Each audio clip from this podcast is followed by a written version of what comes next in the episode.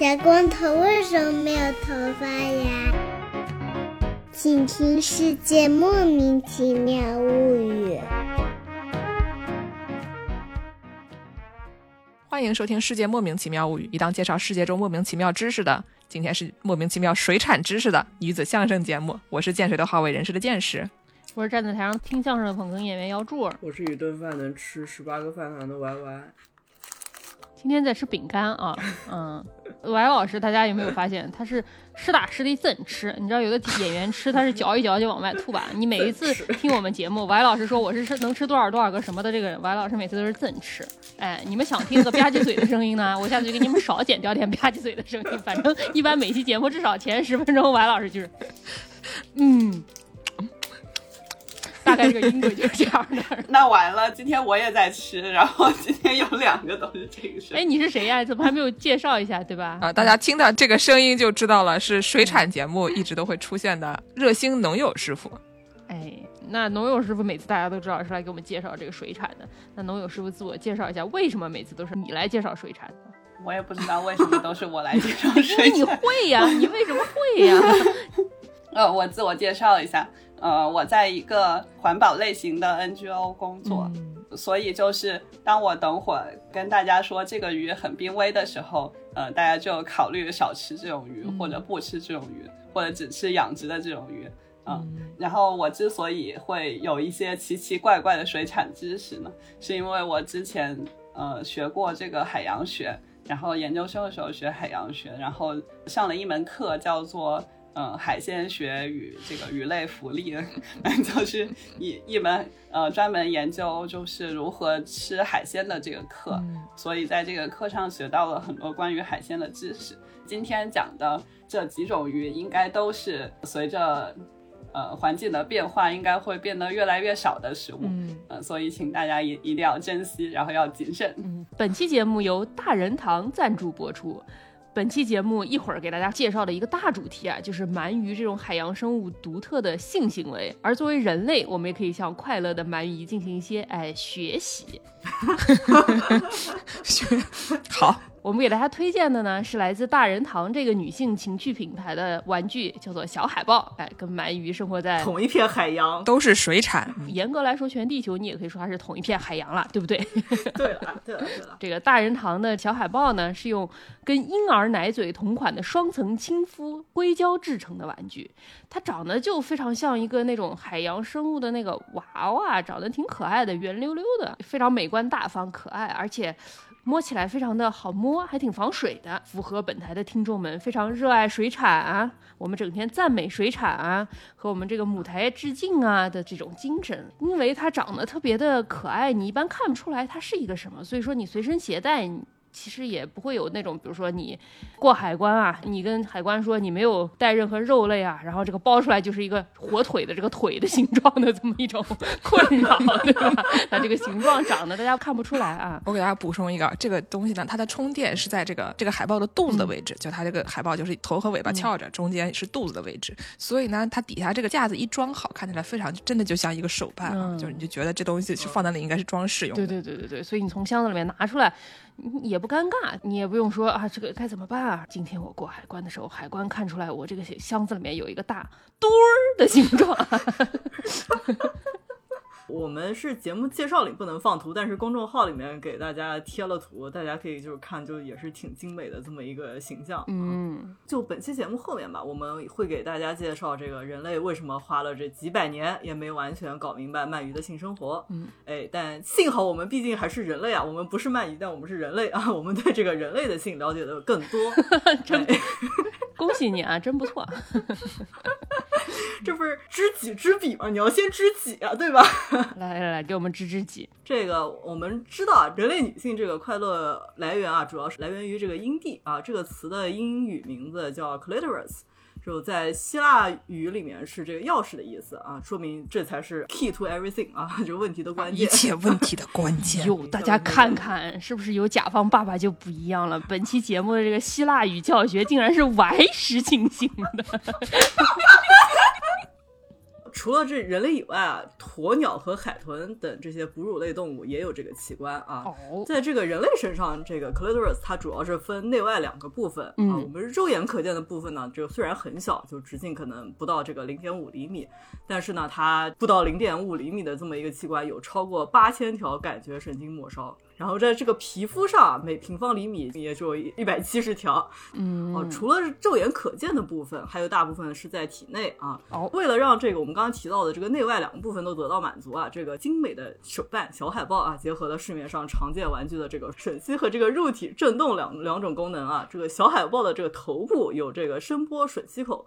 啊，专门负责我们之前提到这个八千条感觉神经末梢。另外一种呢是体内震动啊，就小海豹这个尾巴就专门设计成了一个 U 型自然向上啊，贴合身体内部结构的这个形状，可以帮助大家探索体内的快乐来源。根据就我们和身边朋友这些经验啊，这个声波吸盘这种设计比较不费手，而且实际考虑到女性真正的生理结构，使用体验远超于市面上常见的这种橡胶啊、仿真人体器官放大版啊 和临时用后背按摩棒改造的这种玩具啊，就他们在这个视觉上的刺激可能这个远大于就是实际上的这种使用体验。真的有很多东西，他们看起来就是你只是为了按摩后背的吧？就嗯，对吧那么大一个，肩部按摩器，震起来比牙刷还要厉害，感觉就有的时候你以为它是打桩机，这玩意儿是用来清理地板的吧？我们还是需要一些真正考虑到女性实际上的生理结构和需求的东西啊。对对，但是呢，我们啊虽然可以给大家介绍小海豹的形状，它有多美观，它的工作原理，但是呢，我们啊没有办法给大家介绍每个人自己的工作原理，因为每个人都是不一样的。哦，而且呢，很重要的是，我们对人类女性的这个性，特别是跟这个繁殖无关的这个部分，其实研究的远远不够。嗯，比如说我之前跟 Y 是讨论了，我们发现就是在科学上，我们没有办法统一对于所谓的这个 G spot 就是 G 点的认识，就是我们俩的认识是不一样的，因为我们俩读的这个材料的来源是不一样的。嗯这个东西它很多人他是没有办法确认它到底存不存在的。所谓的 G spot 它是不是阴蒂的延伸，还是它是一个别的东西？嗯这个东西能不能当做是一个具体的生理结构？而且呢，以前还有的科学家认为，就是人类的女性的性快感要分为内外两部分，对对对吧？就是我们刚才说的体外刺激和体内刺激，但实际上它是不是连在一起的？这些东西都是还没有定论的。嗯这个事情就很奇怪，因为我们就人类已经存在这么多年了，我们对自己的研究已经那么深刻了，但是我们连就是人类妇女一个非常基本的需求，其实都没有做到足够多的研究。所以呢，本台啊在此号召各位人类妇女啊自己动手，丰衣足食，除了投身科学研究以外啊，也可以主动研究一下自己身体的工作原理。哎呦，好事儿就不能都被人类男性和鳗鱼抢占了先机啊！而且呢，就是这种研究那，您肯定不是非得一个人躲起来偷偷做的，您不仅可以光明正大的免费聘请您的伴侣做研究助理，岂不美哉，对吧？免费的，还有大人堂这样的品牌啊，提供美观好用的研究道具，帮助大家堂堂正正的享受探索的快乐。哎，虽然我们节目经常问一个问题啊，就是 Who fund this，对吧？谁给你这个钱呀？做这种研究啊？哎，给你钱是不行的，但是呢，可以给大家来一些专属优惠啊，让你让你少花一些钱，对吧？你这个研究成本可以降低一些啊。所以说，给大家讲一讲我们这个研究工具有什么样的购买渠道啊。第一种就是大家可以在淘宝搜索“大人堂旗舰店”，给客服私信，还是那个老暗号啊，“世庙”世界的世，莫名其妙的妙，领取到专属的优惠券。小海豹和豆豆鸟这两款产品原价分别是三百五十九元，领券后到手价二百九十九元。同时，大家在下单的时候备注“世庙”，就可以额外获得赠送价值一百五十八的大礼包。这是第一种方式啊。第二种方式是在节目简介中找到直达的跳转链接，或者复制淘口令到淘宝购买。祝大家学得好，玩的好。哎，哎，我们节目怎么都开始给大家卖这研究工具了？我怎么觉得我们好像真的是一个科研节目了？好厉害啊！好我们意思吗？不是科研节目吗？对对对，是的，是的，是的。那接下来我们就给大家介绍介绍鳗鱼。好嘞，那我们呃今天如题目所示啊，我们今天是一期水产节目啊，跟这个鳗鳗鱼鳗鱼结婚啊。开刚开始我就问了大家这个问题，到底是鳗鱼还是鳗鱼？农友师傅说他从小说的都是鳗鱼，但我们三个南京人呢，说的都是鳗鱼鱼。哎，慢学南，南京话这个鳗鱼不知道为什么听起来就非常的赖，对吧？鳗鱼。鳗鱼，对，因为南京话的发音比较的靠前，就是不是用口腔的后半部分说话，就是大家都比较喜欢用这个前面说话，所以就是本来应该是啊的音都会说成哎，那就是听起来就很像南京话。嗯，为什么今天要聊鳗鱼呢？是因为前段时间啊，我在刷推特的时候，大家都知道这个搞学术不好，搞学术每天就摸鱼的时候啊，就会看到一些奇怪的东西。然后呢，我就看到了有一个叫做 Surprise Eel Historian，就是惊讶的或者就是惊奇的鳗鱼历史学家。你看我有说鳗鱼了吧？鳗鱼历史学家，哎，大家见谅啊，我们知道它是鳗鱼，但是。该不说不出来，说不出来。鳗鱼，你们就原谅我了，好正 常，没关系。你想，鳗鱼有可能到五十多岁才性成熟，那样的话就很慢，所以叫。好冷哦！今天的这个 dead joke 这个冷笑话不由见识浓，又是开始的有点早，是吧？对。我看到了什么呢？我看到就有一个这个历史学家啊，他就专门研究这个鱼。然后呢，他就说：“你们知不知道，在中世纪的时候，在英国，我们大家都是用这个这个鳗鱼来交房租的。啥？然后呢，说这个交房租呢，就是你一般人说我交多少钱，对吧？我们这边说交多少鱼。”然后说呢，为什么要教这个鱼呢？因为啊，他们那个时候大家喜欢吃这个鳗鱼。然后为什么喜欢吃呢？是因为他们就觉得啊，这个他们不像别的小动物，你都能看到一些猫猫狗狗啊，什么其他的那种家养的小动物，它们交配，对吧？但是呢，这个鳗鱼呢，你你看不到，以前也不知道他们会去很远的地方嘛。然后就就觉得说啊，他们一定就像是这个圣母玛利亚一样，就是被这个圣父感化了，然后他们就能繁殖了，觉得这个小动物非常牛逼。所以呢，就是因为。这个东西能让他们觉得说，你吃这个啊，就你这个人就不会被他们的这些污秽的思想所统治，对吧？你吃这玩意儿，你你也是比较公正廉洁。哎，不对，你这个人比较清白啊，所以呢就很爱吃这个鱼。我我必须要指出一个问题啊，对不起，我给你开始做起了这种 critique，对吧？design critique，建筑学家真可怕，真可怕啊！就是这个猫猫狗狗，你能看见它交配，和这个鳗鱼你看不见它交配，这个是从种类上面来说不太一样。这个鳗鱼它在水。里啊，你也不能整天去水里看它，你看不到鳗鱼交配，你平时能看到小龙虾交配吗？你 能看到什么 鲍鱼交配吗？为什么只有鳗鱼才是特别的，令人觉得它是一个冰清玉洁的这么一个人设？哪来的这个人设？等等会儿我们让农友师傅慢慢给我们介绍这个它的交配啊。然后总之呢，就是说，因为这个东西大家吃的多，所以呢，它就变成了用来可以交房租的东西，就像是你拿米啊，或者就是柴米油盐啊，就是对吧？这些东西交房租可以。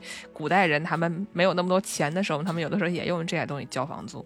然后呢，所以他就这个历史学家得出来的结论就是，为什么我们大家可以用这种条状物体啊，这种条状的鱼来交房租呢？因为古代人的这个一切都是他们的性生活导致的，觉得非常有意思。嗯，但是具体来讲啊，比如说我们能找到一些这个十世纪、十一世纪的那种就是鳗鱼租赁协议，比如说你要租什么样的房子吧，你要支付什么五十三万九千七百八十五条鳗鱼，这是两百二十一份加起来啊，所有的租赁协议呢。大家就就按计算器数数出来，他们一共要交五十三万九千七百八十五条鳗鱼，就是这个数量 是过于庞大了，对吧？谁哪儿？我现在知道欧洲鳗鱼为什么快没了。包租婆有一套房子里挂的全是鳗鱼。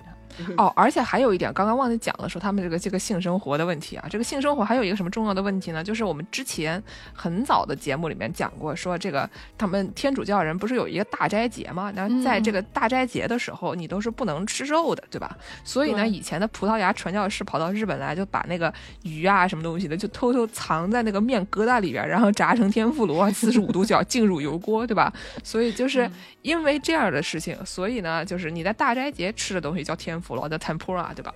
就是那是这个时间的这个意思。然后就是同样的一个道理，他们在这段时间也不能吃肉，所以他们就只好就想方设法吃一些别的东西嘛，就是鳗鱼，因为他们觉得这个东西比较，你吃了它也不会怎么样，对吧？你吃了它也不会违反什么清规。就是想方设法的证明一些东西。哎，对对对，他就说你他都不性交，他一定不是肉。对，他虽然也不能说不是肉，但是他至少有一些别的属性、别的人设可以给他洗洗白。嗯，对。然后呢，就是说刚才。我们讲了说，以前的地主啊，英格兰中世纪的时候，经常接受这种什么鸡蛋啊、谷物啊、鳗鱼啊这些东西作为地租嘛。然后这个鱼多到什么程度？英格兰河流中鱼类的 百分之二十五到五十都是这玩意儿。哇！所以他们就是好很容易捉。然后说渔民就拿一些什么柳条陷阱啊，或者就直接拿网子去网它，或者拿毛去戳它，然后很多就是磨坊的水坝上面就能找到很多，就是这里面他们也会放很多陷阱啊什么东西的。然后因为他们放的陷阱太多了，有些地区还立法限制河流中的陷阱数量，以免他们就堵塞交通。原来是堵塞交通，我还以为说别把鳗鱼抓完了，没想到是堵塞堵塞交通，堵塞交通。然后呢，说这个，因为以前人他是怎么吃的呢？他是把它串成一串儿，然后烤着吃，有点像我们现在吃鳗鱼饭，其实差不多嘛。那个照烧就是鳗鱼，对对对，它都是把它铺开，就把中间骨头剔掉，铺开以后放在一个签子上面烤，烤完了以后再就是照烧什么就弄酱。然后呢，古代人他们也是这么吃，这上面一个签儿上面可能放一二三四五六七八九十十十条十几条吧，可能一沓儿，然后呢就拿个签子一串。然后这个东西是叫一棍，他们以前付房租是看几棍儿这个鱼的，所以比如说你的便宜的房租啊，可能是一个月两棍儿，如果你这个房租比较贵的话，你可能要一千棍儿。哇塞，对，因为它是熏好的，它能保存，对吧？它不是说我今天不吃，明天坏了。哦，古代人因为你想，他也没有冰箱，也没有什么这个东西，所以你熏好了这个鱼，它可以放比较久，才可以用这个东西来支付债务。不然的话，你说你一个房租，你付人家五棍儿，这个这个鳗鱼明天四棍儿都坏了，那就很尴尬了，对吧？也对，也对所以就是他们这个东西，因为好保存，所以它也变成了一个这种有点像货币一样的的功能。然后还有一个笑话是说，就是有一个叫拉姆齐修道院，他们的这个僧侣啊，每年就从他们就是租出去的土地那边收到七万多条鳗鱼。我去，那你说这修道院每天都吃什么啊？就只能吃这玩意儿？这个东西有点像月饼券，它不是光吃这个，他还给出去。我们寺院要 要买一些别的东西，对吧？就是比如说我可能要买点什么啊、蜡烛啊、什么布料啊，然后我再把这个月饼券一样的这个鳗鱼再给别人，然后你就觉得这个东西很占地方。哦，就是一个那个硬通货，这个玩意儿。哎，对对，对对，它将相当于货币，但它就很很占地方，因为它是一棍儿一棍儿的。然后呢，就是有一个故事，就说这个拉姆齐修道院啊，就在这个呃亨廷顿郡亨廷亨廷森，对他们要需要一条穿过当地沼泽地的道路，他们要修一条路，嗯就是对吧？一般很多人他们这个飞黄腾达了以后，就回老家去给老家修路嘛，挺还还挺不错的。对对对对对对对吧？嗯，把你那个奔驰车啊、宝马车啊都掉在那个村儿里那个什么路边上那个塘子里啊、坑里啊什么的，每年都有啊。嗯然后呢，当时这个地主啊，有个地主，他有一条道路，他愿意出租，但是呢，因为这个你毕竟是一条路嘛，对吧？所以还是挺值钱的。所以呢，拉姆齐的僧侣他每年就向这个地主呢支付一千条鳗鱼、胡椒、生姜各两磅，这两个东西啊各两磅，以及一条猩红长裤，就是鳗鱼、胡椒、生姜和一条裤子。不是，他每年都给人家一条裤子嘛。后来这地主死了以后，修道院就重新跟这个人的老婆谈判，然后他老婆就说：“我不想要那么多裤子，我平时也不穿那么多裤子，所以他就要六十车柴火、半马克的硬币，还有一千条鳗鱼，对吧？你看它这个生姜和胡椒我们可以商量，但是这一千条鳗鱼，我跟你讲，它我是一定要的。就感觉这是一个什么非常淳朴的那种以物易物时代的这么一个商业活动啊。对，然后呢，总之就是说，以前大家教这个鳗鱼啊，是一个非常重要的东西，对吧？它就是裤子不要没关系，但是这个鱼我要定了。所以呢，那我们今天从这个古代的这个奇怪的习俗开始，就给大家说一说跟水产相关的，对吧？就是跟这个鳗鱼相关的好玩的知识。因为我跟这个农友师傅说了这个有趣的知识以后，然后农友师傅跟我说啊，我写过跟这个鱼相关的小文章。然后呢，就是他以前非常喜欢这个鱼，那我们来给大家说一说这个。呃，我想说一下，就是这个古人他认为鳗鱼不性交其实是有一些道理的，因为呃，就是他们吃的这个鳗鱼肯定都是没有交配过的。哦，他是真的冰清玉洁人设的是吗？鱼社鱼社啊，啊，鱼社鱼社，人类中心主 童子鳗，因为这个他们吃的应该是欧洲鳗鱼，是吧？嗯啊、就是就是这个欧洲鳗鱼，它基本上呢，它是在叫做马尾藻海，就是一个深海里面交配的。然后，嗯、他们吃的这个状态应该是属于就是还没有性成熟的这个阶段的鳗鱼，嗯所以就是他们吃的应该是没有交配过的。嗯不是，所以说它的设定是什么？就比如说我一辈子只性交一次，然后一定要去一个特别远的地方，这个马尾藻就是马、哎马尾巴上面的对对对海藻，这个马尾藻海。然后你性交完了以后，在那边呃生出新的鳗鱼，然后你就去世了吗？啊，对对对对对，就所以他这一辈子，只要他活着，他一定都是处女处男，是吗？呃，我可以完整讲一下这个鳗鱼医生的故事好。基本上是 他出生的时候，应该就是呃，如果是欧洲鳗鱼的话，它应该是在这个马尾藻海这边出生的，然后是一个大西洋中间的一个深海。然后这边出生了之后呢，他就开始找属于他的那条海流啊。然后，因为他要找到就是他能回欧洲的那条海流，它是一个半透明的一个完全基本上没有什么力气的一个小鱼，嗯长得跟一个叶子一样，然后叫叫柳叶鳗。嗯它的这个状态的时候，他就找到属于他的那条海流，然后他就跟着这个海流，就是往欧洲飘。飘到欧洲了之后呢，他就可以随便找一个河口，然后他就往那个河口钻上去，他就回到这个欧洲，都都是他的快乐老家。他他可能不挑跟，某位主播一样啊，这个欧洲是快乐老家。就随随便找一个河口，然后就往那个河口上面钻上去。钻上去之后，他就可以在这个随便哪一条河流的这个淡水里面，然后就过上了这个无忧无虑的生活。然后他就可以在那个那个淡水里面吃了睡，睡了吃，这样过一辈子。哎呀，这个生活啊，感觉 跟某一些这个逆头群体 生活稍微有一些像，也就是水里没有个什么 PS 五啊，没有一些什么电视而且他们啊。他们真的很宅，就是他们有可能就是很喜欢躲在沙里面，就是他们会找一个地方他们能钻进去的，然后他们就把自己埋在一个 埋在一个沙子里面，然后就露一个头在外面在吃吃吃这样。好爽啊！嗯妈妈就把饭放在他那个那个门的门口，然后的地上，然后过一会儿出来就发现他门口那个饭已经空了，然后把饭盘子又放出来了，就这样。哎，所以 说他吃什么？他在这个脑袋从这沙子里面伸出来就能吃到东西，说明他喜欢吃的东西应该就非常的很容易就能获取。呃，他们吃的非常的杂，就他们什么都能吃。然后他们捕食的时候，就他们要是真捕食的话，也是很凶猛的。哦就是刚才不是说小龙虾嘛，就是欧洲人之前写过一篇文章，就是说用那个鳗鱼可以防治入侵物种小龙虾。就是因为他们观察到，就是鳗鱼可以捕食小龙虾，然后小龙虾你想多厉害，就是很硬的一个东西，但它它们也可以吃，就是他们觉得鳗鱼什么都吃，然后也能捕食小龙虾。很厉害。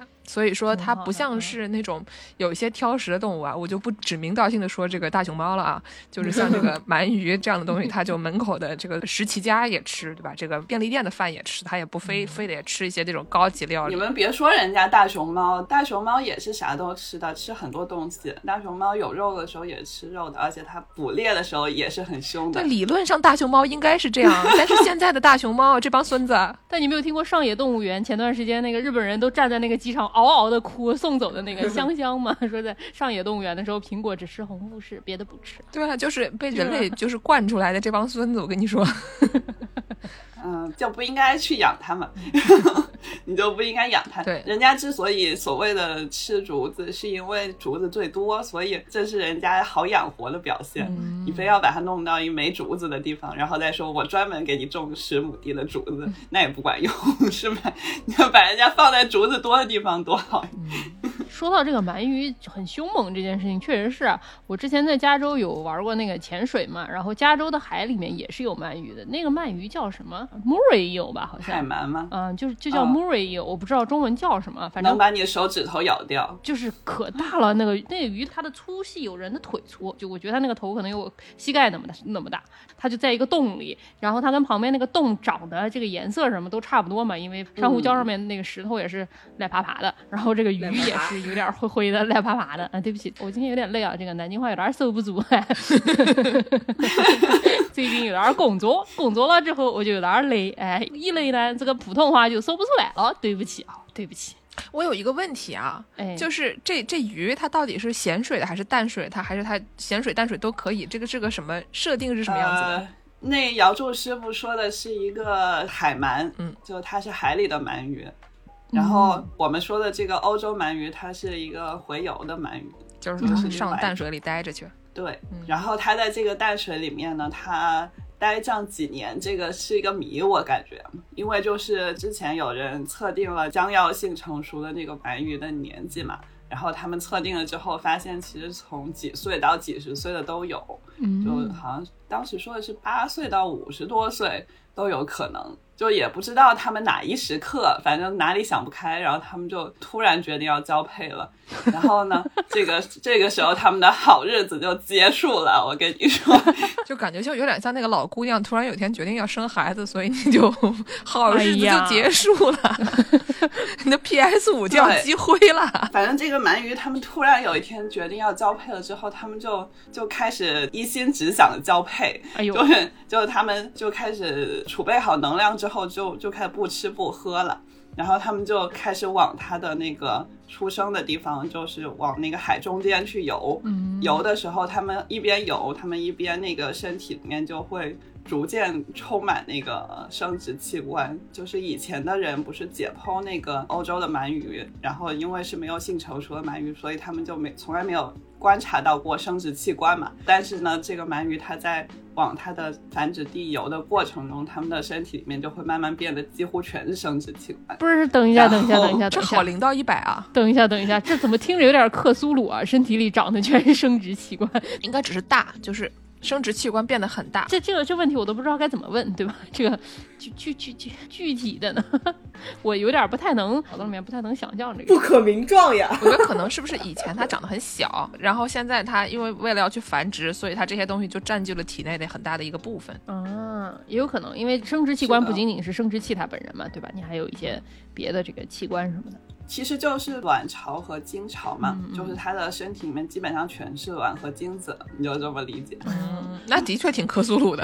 鳗鱼分公母吗？呃，分，嗯但是小的时候鳗鱼是不知道自己是公的还是母的，嗯，就是它有可能会在长到一半的时候再决定它是公的还是母的。fluid 的，怎么感觉非常的对对对 woke 啊？这个语挺好的。不是，但是但是我们必须要说啊，人类它生下来的时候，它是有男女的生殖器官的，它不是鱼啊。鱼生下来的时候，它可以决定是它的生理结构决定的啊，不是说我生下来说我他妈的要去变性。对我之前有查过，就是鳗鱼有没有那个性染色体，然后它它好像说有的鳗鱼其实是有性染色体的，但是就算你有性染色体也没有用，就是它还是根据它的环境来决定公母的。什么样的环境来决定公母呢？是不是我周围男的多，我就变成女的，女的多就变成男的呀？那那这个问题就有一个问题啊，就会不会大家都觉得我们周围男的多，然后大家一 起变成女的，然后第二天，oops，没讲好，对吧？要要要排队拿个号码牌。哦，有的动物是这样的，就是海里面那个 sheep 派的那个鱼，就是他们一个群里只有一个公的嘛，然后那个公的死了，剩下的母的就比大小，谁最大谁变成公的。他那是讲好的，但是会不会出现经常这种变性？我在想会不会出现没讲好，完了第二天早上起来大大眼瞪小眼，两人就非常尴尬，你知道吗？这个事情没事没事，他们也可以搞同性恋嘛，他们只要不不交配，他们就可以开开心心的活一辈子，对吧？也是也是，对，鳗鱼是这样的，就是之前人们也不知道，就是鳗鱼是一半的时候才决定自己是公的还是母的，然后人们就试图养殖这个鳗鱼，在养殖的时候就发现一个问题，就是如果你养殖的话，很有可能就养出来全是公的，嗯，因为就是它好像是在就是比较拥挤的条件下，就容易主要发育成雄性。不知道是怎么怎么一个想法啊，但是不是，我们不能以人类的这种想法来去夺别的动物之腹，对吧？就是动别的动物，它们有自己的想法。对对对对对，就我觉得有可能跟它野外的这个种群数量调节有关系，因为不是以前鳗鱼特别特别多嘛，嗯，那如果实在太多了的话，它可能也会影响它在野外的这个这个生存。哦也对，所以如果鳗鱼实在太多了的时候，它就说，哎，那我们不生了，那就全部变成好基友，然后就不生了，这样子有可能是这么个 还是一个很 woke 的这么一个种群啊，感觉 鳗鱼有点东西，有点超前人类社会。主要不是说超前人类社会，主要是我们以前就太常用这个，对吧？人以前他们去不了马尾藻海，他们就觉得这个东西它一定是像人类想象的那个样子啊，冰清玉洁的过一辈子，somehow 他们就能繁殖，对吧？就是还是科研做的不够多，我发现。嗯，啊，刚才说到一个话题，说到这个鳗鱼是咸水的还是淡水的这个问题，为什么要问这个问题呢？因为像我这种不是很 woke 的人啊，我一听到鱼，我第一个反应就是能好怎，对吧？就是首先我们知道它能，也知道它好，但是它怎，所以呢，就是经常我在日本吃这个鳗鱼饭的时候，就发现啊，它有两种东西，一种他们声称是国产鳗鱼，然后呢，就是一个刺儿少，一个刺儿多吧，好像。一个叫 anago，、一个叫 unagi，、哦，对对然后对，unagi 呢，一般就是卖的贵的那个东西。对对对，然后呢，阿纳锅经常就是外国产的，然后它就会卖卖的便宜。但实际上你吃起来吧，就是觉得阿纳锅更更大，但是好吃的程度吧，其实也没有差异那么大。就是可能比如说乌纳基更细腻一点，然后这个阿纳锅更没那么细哦，腻哦。我感觉我拿给油水更多一点。都理论上，我还是很懂的。你你吃不出来，我还是吃得出来，对吧？人家都是在录节目的时间，也是要抓紧吃一吃的人你还是这个积累的这个经验不够，嗯人家能吃得出来。他说油水多，那就是油水多吧？嗯，我信了。因为他们两个的差价其实挺大的，就我觉得嗯这个口味的差距达不到它这个差价。很多时候这个差价呢，有点这个爱国主义情怀在里面，就是我们这玩意儿是日本产的，对吧？就是不好说。呃，等一下，等一下，等一下，我我这么早就要开始吐槽日本人了吗？就 就是说那个叫什么来着，五南鸡是吧？嗯就它它那个东西之所以贵，是因为它就是已经快没了。就是这个日本鳗鱼这个种，它是一个濒危的种，然后它已经快没了。所谓日本人说是国产的，但实际上在日本可能也差不多快没了，所以他们吃的很有可能都是我们福建产的，就是 就是就是这个事情其实是能感觉出来的。我刚才因为我对鳗鱼一无所知嘛，农友师傅边在这儿说不同的鳗鱼的种类，我就不停的在 Google 上面搜这些鳗鱼都长什么样，什么欧洲鳗鱼长什么样。刚才我说这个 Mori 有海鳗长什么样，就是你搜这些名词出来都是鱼，你一搜五纳基，搜出来就只有那个已经宰好了、烤成红色儿的放在饭上的那个东西，就感觉五纳基啊对这个东西好像只有已经做好的这一种形式。而且就是日本有时候进口的直接就是那个做好的，他们叫烤鳗。嗯就是我记得我小时候福建就有那个烤鳗厂，嗯他是去捕捞那个我刚才说的是在海中央繁殖的时候，然后它是一个柳叶状的一个一个鱼嘛，嗯然后它是往那个岸边游的时候，它越游就越变形，然后游到岸边的时候就变成一个还是一个半透明的，然后长长的像牙签一样嗯那种，它叫做玻璃鳗。就这个就是所谓的那个鳗鱼的鱼苗。嗯然后一般这个养鳗鱼和卖鳗鱼的人，他们都不是自己繁殖的，他们都是到河口去捞这个东西。就是捞刚刚从那个深海游回来的这个玻璃鳗，捞回来自己养。哦，这就有点像是我杂草籽种不出来，所以我要买草皮种。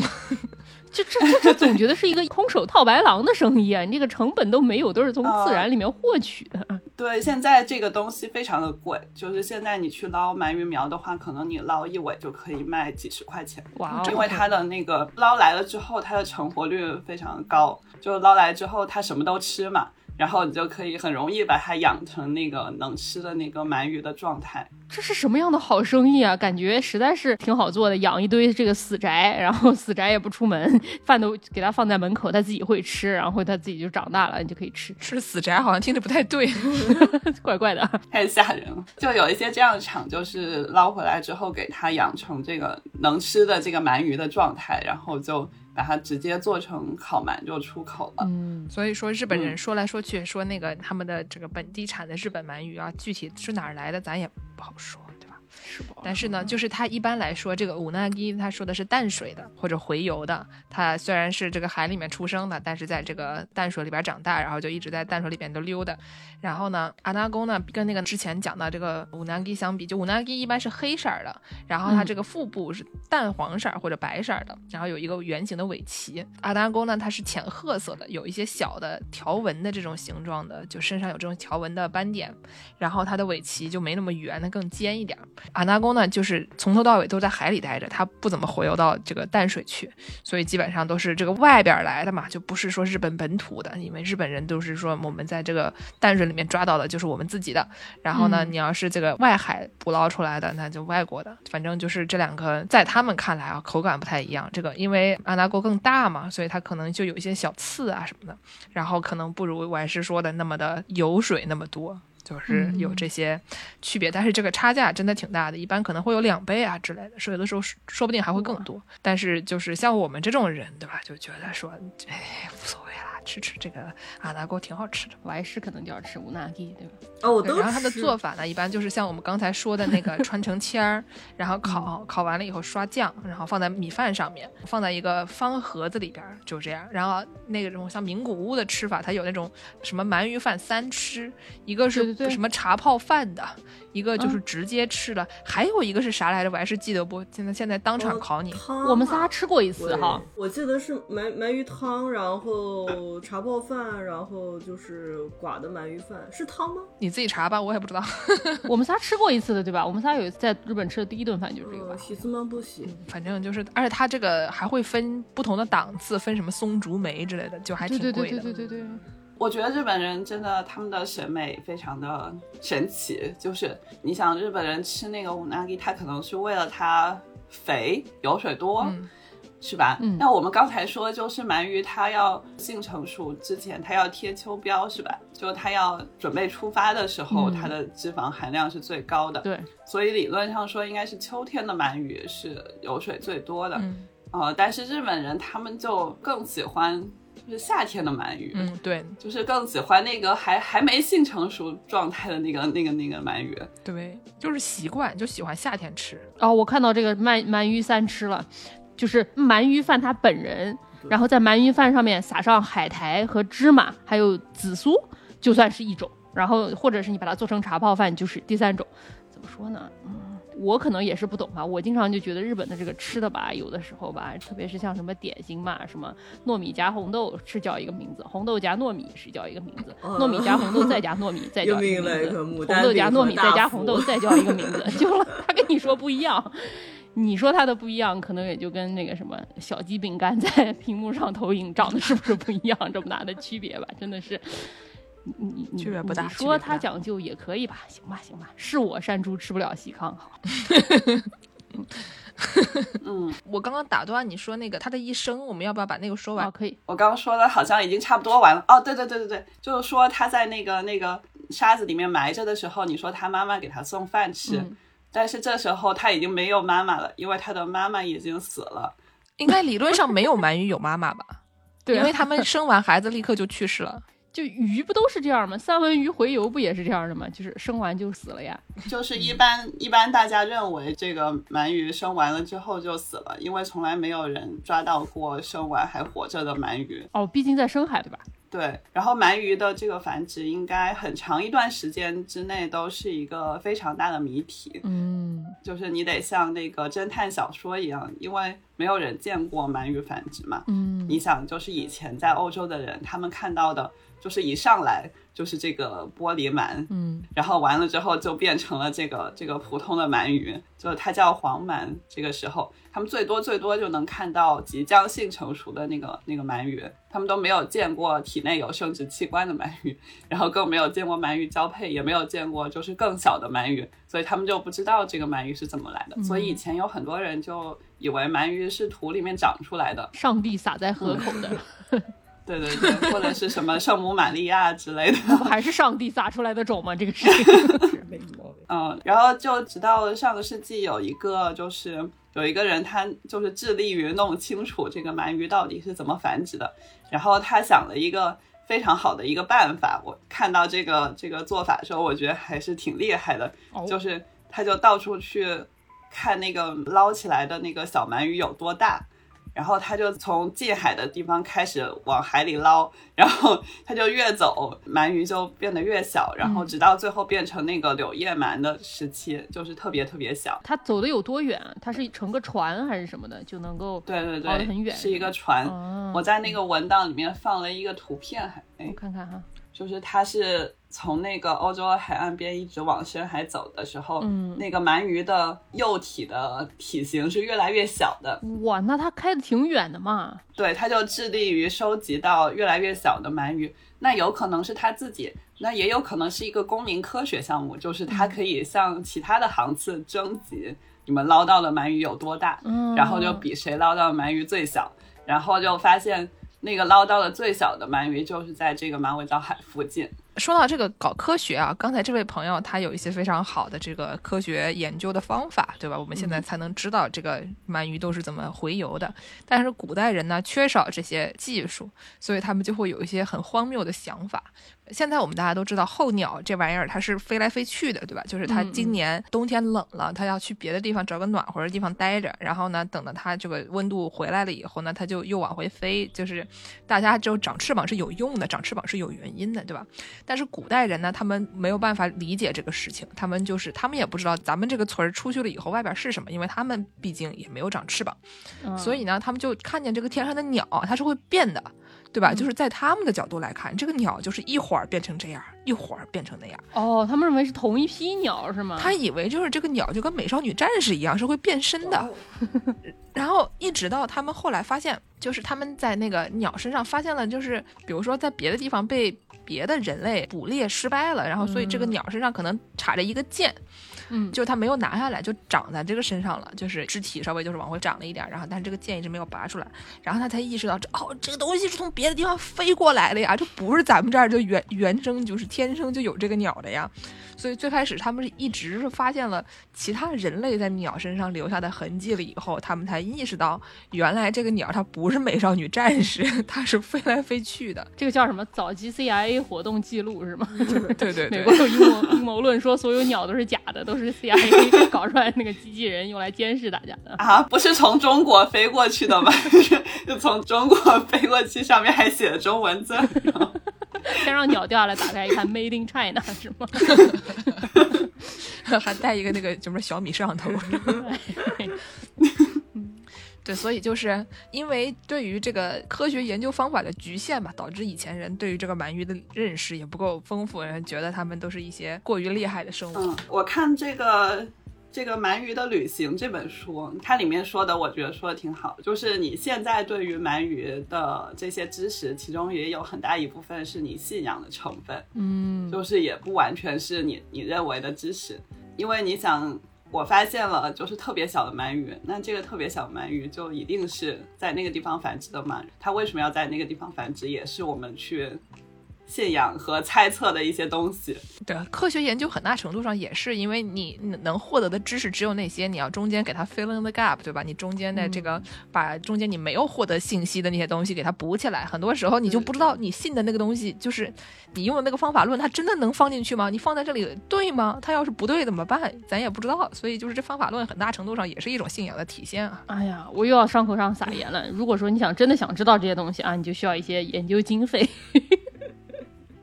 说到这个，说到研究经费，我要给大家讲啊，就是我们当时发现这个鳗鱼的这个房租的这个项目以后，然后发现有人啊，他申请到了经费，然后他立项了一个叫做 Eel Rent Project，就是专门就是这个鳗鱼房租这个项目，他是有钱的，还是我们刚刚说的那个惊讶鳗鱼历史学家啊，这兄弟他搞到钱了，而且他专门有一个 project，专门就研究这个作为房租的鳗鱼啊，非常厉害，对不对？就是你不要以为这个东西搞不到钱，有的时候他也是能搞到钱的，你只要这个比较灵活。这位兄弟他，而且他，你想他搞了这么多年这个鳗鱼，他。他为什么会让我们这些人也知道？因为他整天在推特上就是说，知道吧？就跟哎厉不厉害，牛不牛逼？然后没事就是搞出一些这样让人觉得很奇怪的小 snippet 的知识，就是长期以往嘛，不就火了吗？对吧？对对对，再说刚才还没说到这个欧洲鳗鱼和日本鳗鱼和美洲晚鳗鱼这三种的区别。哎那我那我来讲一讲啊，刚才因为我们已经讲了这个日本鳗鱼里面这个五 nagi 和 anago 的区别，对吧？很多嗯中国的朋友们可能吃过它们，就去日本旅游的时候可能吃过这个区别。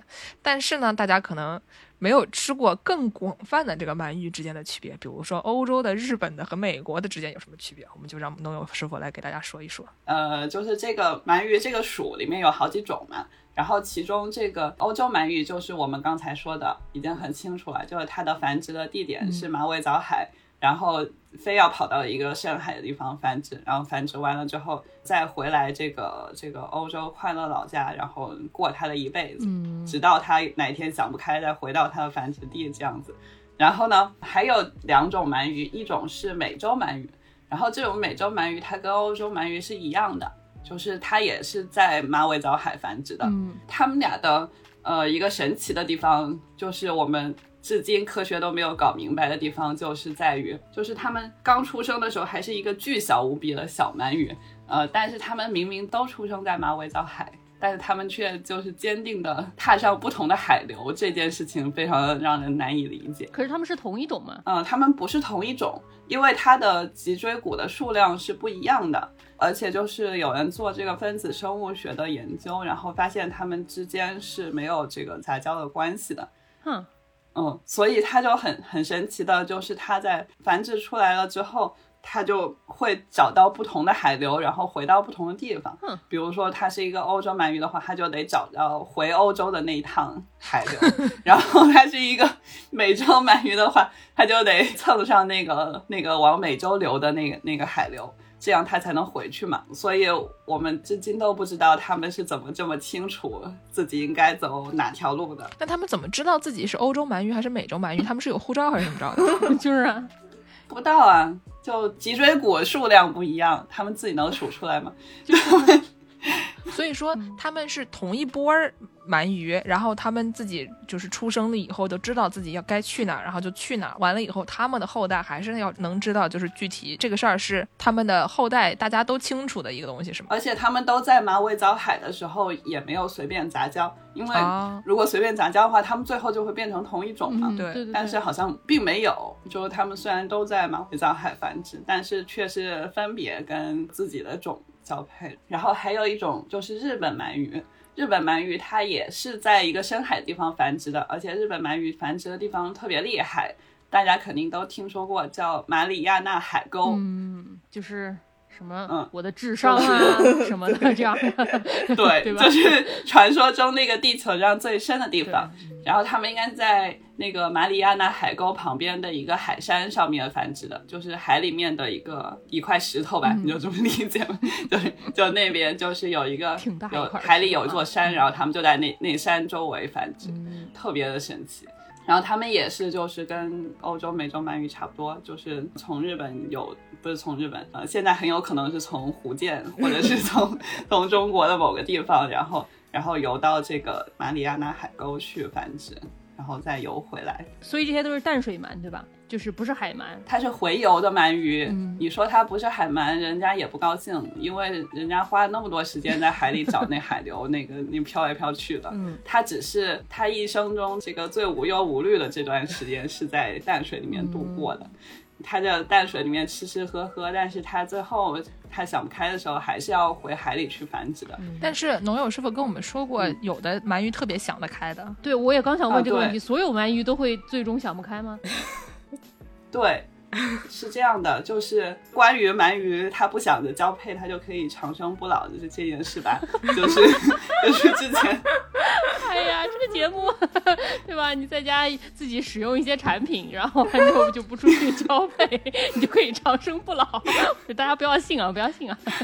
那这广告是不是做的很过好？我觉得对呀，但我觉得太贴切了，make sense，就说不定是真的呢，对吧？说不定是真的呢。就有一个故事，就是之前应该是欧洲有人把一条鳗鱼放在一个井里了，然后这个井里是很很暗的，然后他就把这个鳗鱼放在这个井里以后，他就他就没去管它，然后这个鳗鱼它在这个井里面，因为可能因为那个井很暗，然后它的这个这个节奏就被打破了，然后他就再也没有想着要交配这件事情，然后。那个据传说，这条鳗鱼可能活了有一百五十年吧，就是它在那个井里面 就这么吃吃喝喝的待着，然后它也没有没有想着自己要性成熟，而且它最后那个就是终于有人想到要研究一下这条鳗鱼，然后把它捞出来看一下的时候，就是他还是那个就是没有性成熟的那个状态，但是他的身体已经发生了一些变化，就是更加适应那个井里的那个生活。但后来那个研究人员就是看了之后，可能觉得这个鳗鱼就这样挺好的，就是不要打破它的平静的生活，就把它又放回去了。所以它又在那个井里生活了几年才死掉的。嗯所以说长生不老。嗯，一个鱼啊，你们仔细想一想，这不是人类或者吸血鬼什么的，对吧？它是一个鱼，它能活一百五十多岁哎。一个鱼，它都它都已经多少代了？你想想对，啊，一般鳗鱼能活多少年？呃，一般鳗鱼应该也能活好几十岁，这就取决于它几岁性成熟嘛。就是就是 如果，对对对，什么时候想不开嘛？就是就是他有可能八岁，他有可能就想不开了，然后他就去繁殖了，然后就死了。然后但是也有可能他他活了五六十岁，然后才决定去繁殖，这样的话他就活五六十岁。何必呢？怎么说呢？就是我觉得有些时候那个时间是很难说的。就是你把那个鳗鱼关在井底，它可能它可能感觉没过多少年呢，就他还没觉得自己到了那个需要交配的时候呢，他就一直在井里这样待着。怎么说呢？就是你说你给我放一地下室里，又有 PS 五，又有电视，又有吃的，你叫我过一年，我就跟我说，哎呦，已经过了十年了，这事儿我也不敢保证不会发生啊。是，就在这个井里面或者是在深海里面的这个时间，我觉得可能跟我们就是就陆地上的不是一个尺度的这个时间。就我我之前听说，就是深海鱼它也是生活在那个很黑暗的那个深海里面，他们可能一年才吃上一顿饭，就所以可能不是一个尺度吧，我想。然后关于这个事情，我看到这个井里的这个鳗鱼的故事之后，我就想到之前我的前领导跟我说过一个故事，就是我前领导是云南红河人，嗯，他有一次回去的时候，他发现他的一个幼儿园同学成了一个就街霸、村霸类型的这个人物，反正就变得比较有钱，街霸可还行，不是打个架，Street Fighter，就是反正就是这个有钱幼儿园同学呢，他又在家里面有一个水池，然后这个水池里面就养了一些非常厉害的一些动物。这个水池里面就有一一条他从云南红河的一个水库里面看见的一个花蛮栗。嗯，就这件事情是非常奇怪，因为花蛮力这个东西在大家的认知里面，它也是一个海鱼，至少它是一个洄游的鱼类。然后呢，它应该就是在在红河还没有建水坝之前，因为建了水坝之后，它肯定就没有办法洄游了，所以肯定是在红河建起来任何水坝之前，它就已经到了这个地方。然后就一直在那个地方没有想不开，所以他就 活了好几十年。哎呀，最后被抓到了一个水池里。对，最后也是也是挺那啥的，让人觉得非常的奇妙。但是现在应该有很多的鳗鱼都面临这个问题，就它洄游上去了之后，然后好不容易吃吃喝喝生活了几十年，然后然后说，哎，我要想不开了，结果发现建水坝了，哎然后它就没有办法回海里去繁殖，哎应该会有不少这样的一个情况。所以就是为什么说这个欧洲鳗鱼、日本鳗鱼全都成了这个濒危物种，它们都特别濒危，然后很有可能其中就有这个原因，哦就是这个鳗鱼它它想想不开也不行，因为它就是已经没有办法，就是去繁殖的这个路已经被堵上。怎么不给鱼生殖权啊？这个东西很重要的，对吧？就但是其实是可以留一条路的，对吧？我上次去看这个我们本地这个什么三文鱼洄游，他们就是这个有水坝，一般道理上来说他们可能会跳不上去嘛，但是他们现在就会在这个水坝中间给你留一条门儿，这个鱼就会看着有有这个鱼鱼道，然后有有鱼台阶，对对对对对，呃，但是这个这个鱼台阶，之前我在欧洲的时候，他们基本上每一条鱼都有这个鱼台阶，因为就是他们太想吃这个三文鱼了，然后他们他们在那个他们在基本上每个水坝都有留这个鱼台阶，然后当时有一个有一个朋友就是专门在法国电力公司就是 ADF 工作的，然后他就在那个法国电力公司的水坝前面等着，然后数有多少条鱼用它的这个鱼台阶，嗯，他就这个工作，但是就发现其实呃也有很多鱼是用不了这个鱼台阶的，对对对，就是虽然你修了鱼台阶，对，还是还是有很多的鱼没有办法通过这个。然后说他们日本人和欧洲人就现在已经不怎么能捕捞到鳗鱼了，但是这个鳗鱼也不怎么能养殖。哦，就是养殖鳗鱼也非常的困难。哦，因为你说之前他养的时候，你都是直接从河口捞鱼苗的嘛，所以说它这个繁殖的这个过程，你是不是人工不是特别好复制？对，就是关于养殖鱼类这个，呃，有一个说法叫做你要让它完成一个生命的循环，就是你要让它从这个鱼交配，然后到这个鱼的卵，然后到鱼苗，然后到成鱼的这个阶段，你全都得做出来，才叫做你能让这个鱼人工繁殖了。但是对于鳗鱼来说的话，首先就是它交配这个就很有问题，对吧？嗯，因为首先你不知道你这个鳗鱼什么时候会性成熟，你怎么知道它几岁想不开呢？然后它就算同时这个有一些鳗鱼，它们都同时想不开了，嗯，但是有可能你你这一堆鳗鱼都是雄的，因为我刚才说了，就是就是如果你养在一个比较拥挤的环境下的话，这个鳗鱼很有可能就决定变成一个雄鱼，嗯。所以呢，它可能就觉得自己很拥挤，不要再生了，所以就就全都变成这个雄的，到时候你也繁殖不了。然后就算说你这个好不容易繁殖出来一些这个鱼卵，然后它变成了这个孵出来了这个柳叶鳗，就是小鱼，呃，但是这个柳叶鳗它也非常的挑剔，就是柳叶鳗的这个阶段是非常难养的，因为它是在一个深海的一个动物，它只吃这个海雪，什么就是。Sea snow 就是就是海里的那个雪，对对对，就那个海里的那些什么粪便啊，什么呃沉积的那些对腐败后的海的头皮屑是吗？对对对，它就是一个头皮屑概念的一个东西，就就它是一个粪便啊，然后一些浮游生物的尸体啊，然后就从那个海里面缓缓的降落，然后这个柳叶鳗就指着吃这些东西过活呢。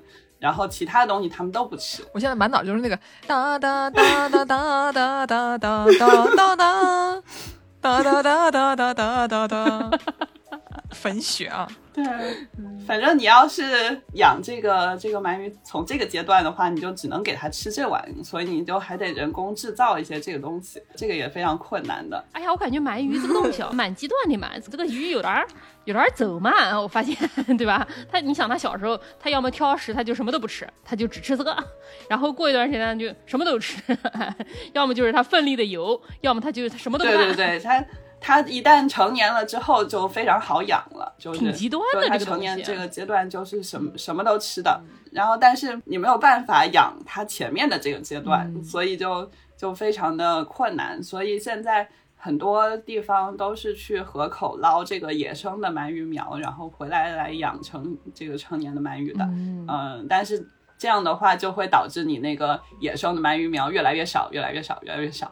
现在就很难捞到这这种鳗鱼苗。但是我有一个问题，就是如果他们这个性价比这么低，那两个，比如说一一个公的，一个母的这个鱼，它能生出多少鱼苗？就这玩意儿的性价比如何呀？它这个转化率怎么样啊？能维持吗？哎呦，大家看看我们这见识给逼的呀！这个已经活脱脱产品经理了，这我还真不知道能生出多少鱼。我设想它的这个数量应该是比较大的。嗯。不然的话，它在野外也很很难存。对，因为我想的说，想得开的鱼也很多，然后呢，游不上去的鱼也很多，就有那么多天然有那么多障碍，对吧？它还只吃中岛美嘉的雪之华，那你到最后，比如说一次命中，它得生出很多小鱼来，才能维持它这个种群的的这稳定。我理解这这个数量应该是比较大。哦，对，说到这个这个他们回游上来的这个玻璃鳗的这个阶段，这个阶段里面。有一件比较神奇的事情，就是以前的欧洲人是吃这个玻璃鳗的，就是就他们是很喜欢吃玻璃鳗这个阶段的这个小鳗鱼的。等一下，玻璃鳗才多大？对，就是长得跟那个小银鱼差不多大。哦。然后一直到现在，现在应该唯一能。吃到这个东西的地方就是欧洲的巴斯克省了。你别你别告诉他们，他们这帮人都去巴斯克吃小玻璃鳗了。完了以后，我们就吃不上大鳗鱼了。好，不告诉他们。就是，就我觉得，我觉得这件事情吧，就是我看的这本《鳗鱼的旅行》这本书里面，他说可能是由于就是，嗯，巴斯克人因为以前被这个弗朗哥压得太死，所以他们现在就是报复性的要坚持自己的一些民族传统。然后所以他们就就还在坚持吃这个玻璃鳗。哦，嗯反正虽然说我是一个就是同情这个这个巴斯克人民的这个境外势力，啊，但是但我觉得我觉得就是吃玻璃鳗这件事情还不太可持续的，毕竟你现在捞这个这个阶段的一捞就挺多的，然后人家本来可以变成很多的这个这个大鳗鱼，现在一下就把它们都吃掉了，不是特别可持续的一一个吃法。我在网上搜到说这个什么玻璃鳗每斤高达十万元，也对了，那一斤得有多少啊？这玩意儿还没有手掌大的话，一斤肯定特多哈，十万。确实，反正在在欧洲是能看到卖一些它号称是这个玩意的东西，但是因为它卖的太便宜了，所以我觉得就是大部分情况下你在超市看到卖这个它号称是这个 angila，、嗯就是号称是玻璃鳗的东西的时候，应该是没有太多的问题的，因为它很有可能就是像蟹肉棒一样的，都都是用一些鱼米做的一些一些鱼丸类的这个制品。嗯但是就是如果是真的这个玻璃鳗的话，还是不建议大家使用。嗯，如果我们刚才就讲的说，最好大家不要吃玻璃鳗，那是为了我们吃大的，对吧？就是你你你把小的都吃了，你怎么吃到大的呢？那这个大的怎么吃呢，对吧？我们刚刚介绍了一些日本人，他们具体的吃法基本上都是火烤的，然后呢，古代中世纪的人是烟熏的。但首先你现在带它做掉，哪一组它？咱们 说好的南京人人设呢？剑师现在已经是高级的上海人了。农友师傅说说说说怎么杀鳗鱼吧。我之所以会想到怎么杀鳗鱼，是因为就是我在之前的那个水母那个节目里面说过，我在欧洲上了一门 fish welfare 的课，就是这个海鲜学和鱼类福利相关的这个课。嗯然后呢，这门课里面对于如何杀各种鱼，然后进行了一个非常详细的描述。呃，因为你想，就是我们得假定这个鳗鱼它也是有感觉的，是吧？就是嗯这个鳗鱼它又会想不开，然后又会有各种各样的感觉，然后鳗鱼可能也是有一些意识的。呃，所以如果涉及到怎么杀鳗鱼这个问题的话，如果在欧洲，它就不像在有些时候那么简单。就是如果是在日本杀鳗鱼的话，它可能就直接把那个鳗鱼的头钉住，然后就直接剖开。这有什么问题吗？如果你钉住的话，嗯它是不是就当场去世啊？对啊，你把头钉住了，那就没有呃什么痛苦了吧？对吧？我也不知道，这个我没有办法说。然后对欧洲人的这个有一个关于怎么杀鳗鱼的这个标准教程，然后它里面说，等等啊，我先看一下怎么判断这个鳗鱼有没有意识。嗯他判断的这个标准，我觉得这也也是挺人类中心的。他说，我先看一下这个鳗鱼它是不是有这个方向性的这个移动，就是它是不是有故意的一些移动。比如说，我要用抄网去捞它，嗯然后它躲了，哦，这就是有方向性的移动。嗯然后如果它能做出这样的动作，它就是有意识的。嗯但是不能说再动就是有意识，因为你就算把一个鳗鱼的头尾砍下来，它还是会有一些无意识的一些一些扭动。对对对对，然后所以就是它把这个有没有意识定义成会有方向的去移动这样子。嗯然后呢，他就去看哪几种方法可以最快的让鳗鱼失去意识。嗯然后首先你要失去意识，然后再做其他的一些操作。然后他这边最推荐的就是用电击的方法，让鳗鱼先失去意识，然后再进行其他的任何操作。我想到一个中国很多地方什么池塘啊，就是水域经常会说禁止电鱼，禁止炸鱼。对对对对对对。就我一开始我没有看懂就是什么意思，我以为说你不能在这里做炸鱼、炸鱼薯条 这样的行为，后来发现这这个字读炸啊，你不能就是往里面一口气给这个整个水域的鱼就全做掉了。嗯嗯，就是在野外是不可以电鱼的，但是如果你要杀某一条特定的鳗鱼的话，欧洲的这个协会是推荐你使用电鱼的方法，嗯，电专门这一条鳗鱼。好的，还有什么杀法吗？除了这个之外，除了这个之外，有有很多他不推荐的这个做法 我有些都不知道是怎么想的，就有可能把杀死鳗鱼的过程跟它的后续的处理混在一块了。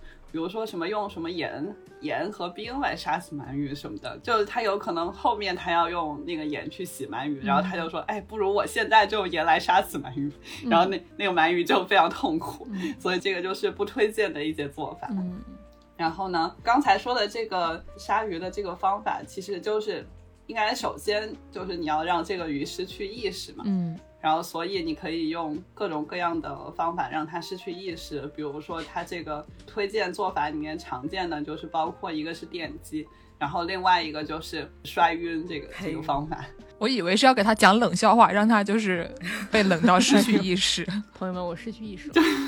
就是给他给他一个突然的冲击啊，让他失去意识。这个也是在推荐做法里面的。然后有一些就是特别大的鱼可能会特别的难杀，比如说大家常说的这个这个金枪鱼，又是一个不太推荐食用的一个鱼，因为金枪鱼都个头非常的大，然后非常的有力气。就是它在海里面是一个非常有力气的一个鱼，然后它要游得非常的快，然后力气非常大，所以如果你去杀金枪鱼的方法不对的话，就会弄得场面非常的可怕。嗯，所以就是他们的推荐的做法是用枪来把金枪鱼打死。这是美国人的做法吧？美国人推荐的做法就是 用枪把金枪鱼打死。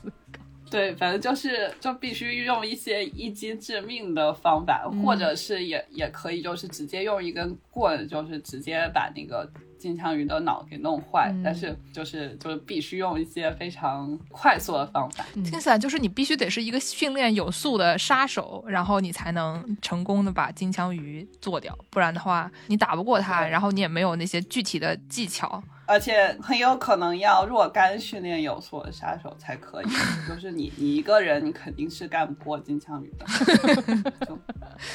我整个人都老人与海了，与金枪鱼搏斗的日子。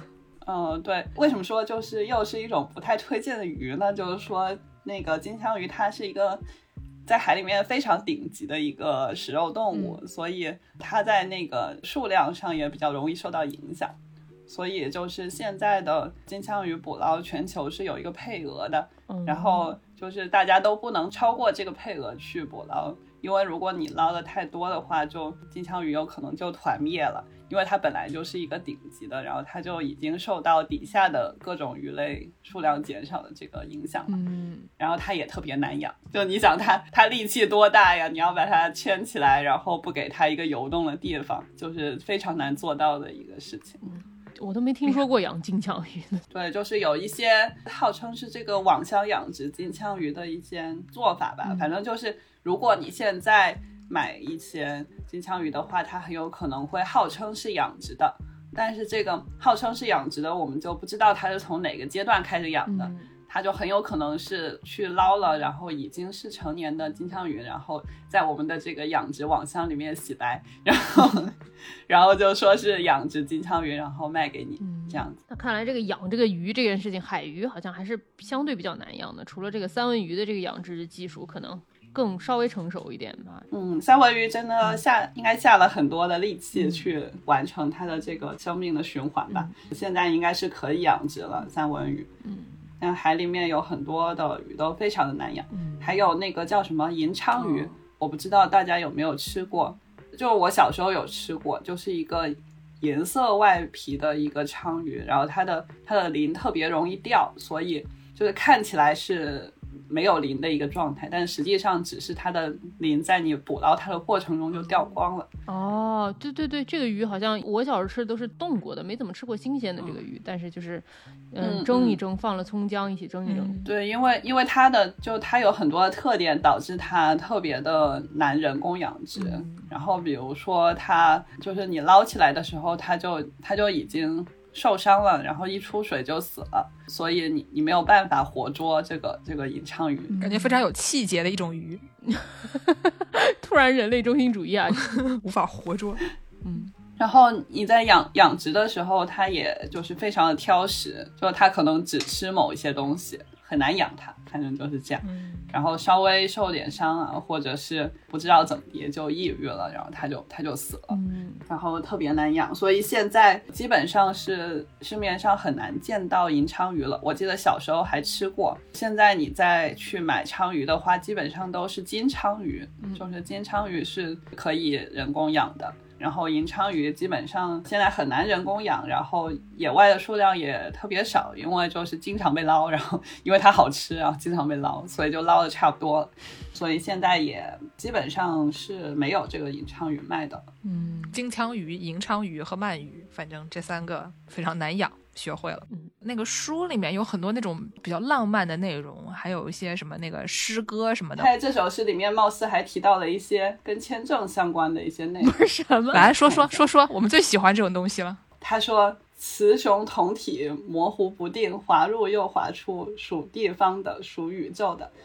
阅读自身在鳗鱼之书中，作为一个濒临灭绝的物种，与自身的谜题嬉戏着，续签他的护照，纳闷着生个孩子是否可能，不自知的渴望着秋日，是不是很可怕？但是大家要想，就是鳗鱼，它虽然说 renewing its passports，但是就是它没有 passports，它不需要，对吧？就是它的这个东西都是本能的。我们人类是发明出来的所谓的这个护照这个东西，因为你你不知道你自己到底是谁，你不知道你要跟随哪个洋流去哪个地方，然后所以就你强行给自己安排了一些这种设定，然后呢，对吧？就是你说我是意大利人，我就不是法国人，但是其实意大利跟人跟法国人他们到底从这个你数脊柱的数量到底有多少区别，对吧？吃的东西是不是差不多，咱也不好说。意大利人跟法国人爱不爱结婚，咱也不好说，可可是挺爱结婚的，对吧？所以就是。所以就是说吧，就人类啊，觉得说鳗鱼在在续签他们的护照，鳗鱼的护照都是都刻在基因里，它就是要乘上那个那个洋流，它就是要去那个地方。是的呀，不是这一段感觉就像是什么啊北美伤痕文学一样，什么与自身的谜题嬉戏着，续签着护照，纳闷着生个孩子是否可能？就，哎呀，签证也不知道下不下得来啊，这个绿卡也不知道下不下得来，房子也买不起，孩子生得起吗？对吧？然后还不自知的渴望着秋日，因为他不知道到了秋天，如果他想繁殖的话，他就要死了。啊，就是啊，你看这时候就要想开一点嘛，在家里做一个 needle，藏在这个沙子里面，多看点电视，多打点游戏，你可以活到一百五。哎，那差不多了，那今天感谢董老师我来给大家介绍这些很多很硬核的知识啊，这个鳗鱼它是什么 性生活啊这一方面的知识啊，对吧？那今天结尾就给大家放一个这个鳗鱼它小时候特别爱吃的这个雪之华，海里的海雪。什么东西、啊？海里的头皮屑，太怪了。最后片尾，我想要给大家提一个提议啊，就是我们最近这个选题方面稍微遇到了一些这个瓶颈瓶颈。世界莫名其妙物语，我们感觉这个全世界的莫名其妙物语，我们都已经回答了不老少了。我想向听众朋友们征集一下，您有什么疑问吗？对吧？您对这个宇宙有什么样的疑问呢？你有什么想学到的知识？你有没有哪天，比如说在吃菠萝的时候，在想说，哎呦，这玩意儿哪来的？对吧？我们以前介绍跟菠萝有关，有没有类似的这样的想法？如果你有什么你搞不清楚的问题，或者是你想要知道你好奇的问题，欢迎大家在这个公众号后台给我们留言啊，顺便留下你的微信号，我我们说不定会加你，然后跟你一起讨论讨论，然后做成一个新的环节。对，因为有的时候我们如果不及时看的话，就没有办法回复了，所以最好是把这个联系方式写在里面。对对对对对对对，然后我们说不定就可以合作做一期这个听众想要知道环节。我觉得你们越来越像那个 Chat GPT 对你们的设定了，就是一个就是走进科学类的一一个栏目，哎然后所以我们就是开头的时候，其实应该更加那个走进科学一点嗯，什么神秘的鳗鱼，哎然后 究竟是从淤泥里面孵出来的，还是这个上帝给这个圣母玛利亚撒下一些种子，然后还是怎么？我们每期的节目介绍，简直写的都是这种类型的，都是走进科学类型的。对 最后，既然说到 Chat GPT，我给大家朗读一下。前两天，这个我室友让 Chat GPT 给介绍一下播客《世界莫名其妙物语》，然后哎 Chat GPT 就介绍了。我来给大家朗读一下，大家就知道这个刚才农友师傅说的是什么意思了啊。世界莫名其妙物语》是一档非常有趣的播客节目，由美国广播公司 ABC News 制作。乖 乖。这个节目探索了一些非常奇怪和神秘的故事，包括失踪事件、未解之谜、鬼魂、超自然现象等。每集节目都有一个不同的主题，每个主题下又会探讨不同的故事和事件。节目以故事形式呈现，通过讲述人物的经历和事情的来龙去脉，将听众带入一个神秘的世界中。这个节目的主持人是美国知名的广播人间记者 克里斯·加夫尼（括号 Chris Goffard），whatever that is 啊，我们现在都改名叫克里斯。他以生动的语言和幽默的口吻，将这些奇怪的故事带给听众，同时他还会会采访一些专家，农友师傅探讨事件的真相 和背后的秘密。总的来说，《世界莫名其妙物语》是一个非常有趣和引人入胜的播客节目。无论你是喜欢神秘事件，还是只想找点消遣，都值得一听。是不是很厉害？大家好，我是克里斯加福尼。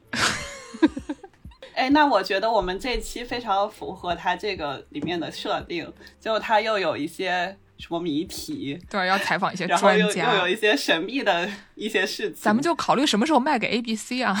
哎，A B C 看到我们啊，嗯，人克里斯加福尼可是普利策奖获得者，我搜那我们什么时候能获得普利策奖？谁给我们安排一下？谁谁上那个吉尼斯给我们买一个去？好，那感谢大家收听《世界莫名其妙物语》。您可以在微信公众号、微博、豆瓣关注我们，也可以在微信公众号后台和爱发电平台给我们打赏。想要进入农广天地粉丝群的朋友，可以在呃公众号后台回复加群；想要给我们介绍生意的朋友，可以在公众号后台联系我们。感谢大家的收听，再见。感谢农友师傅啊，大家再见。再见。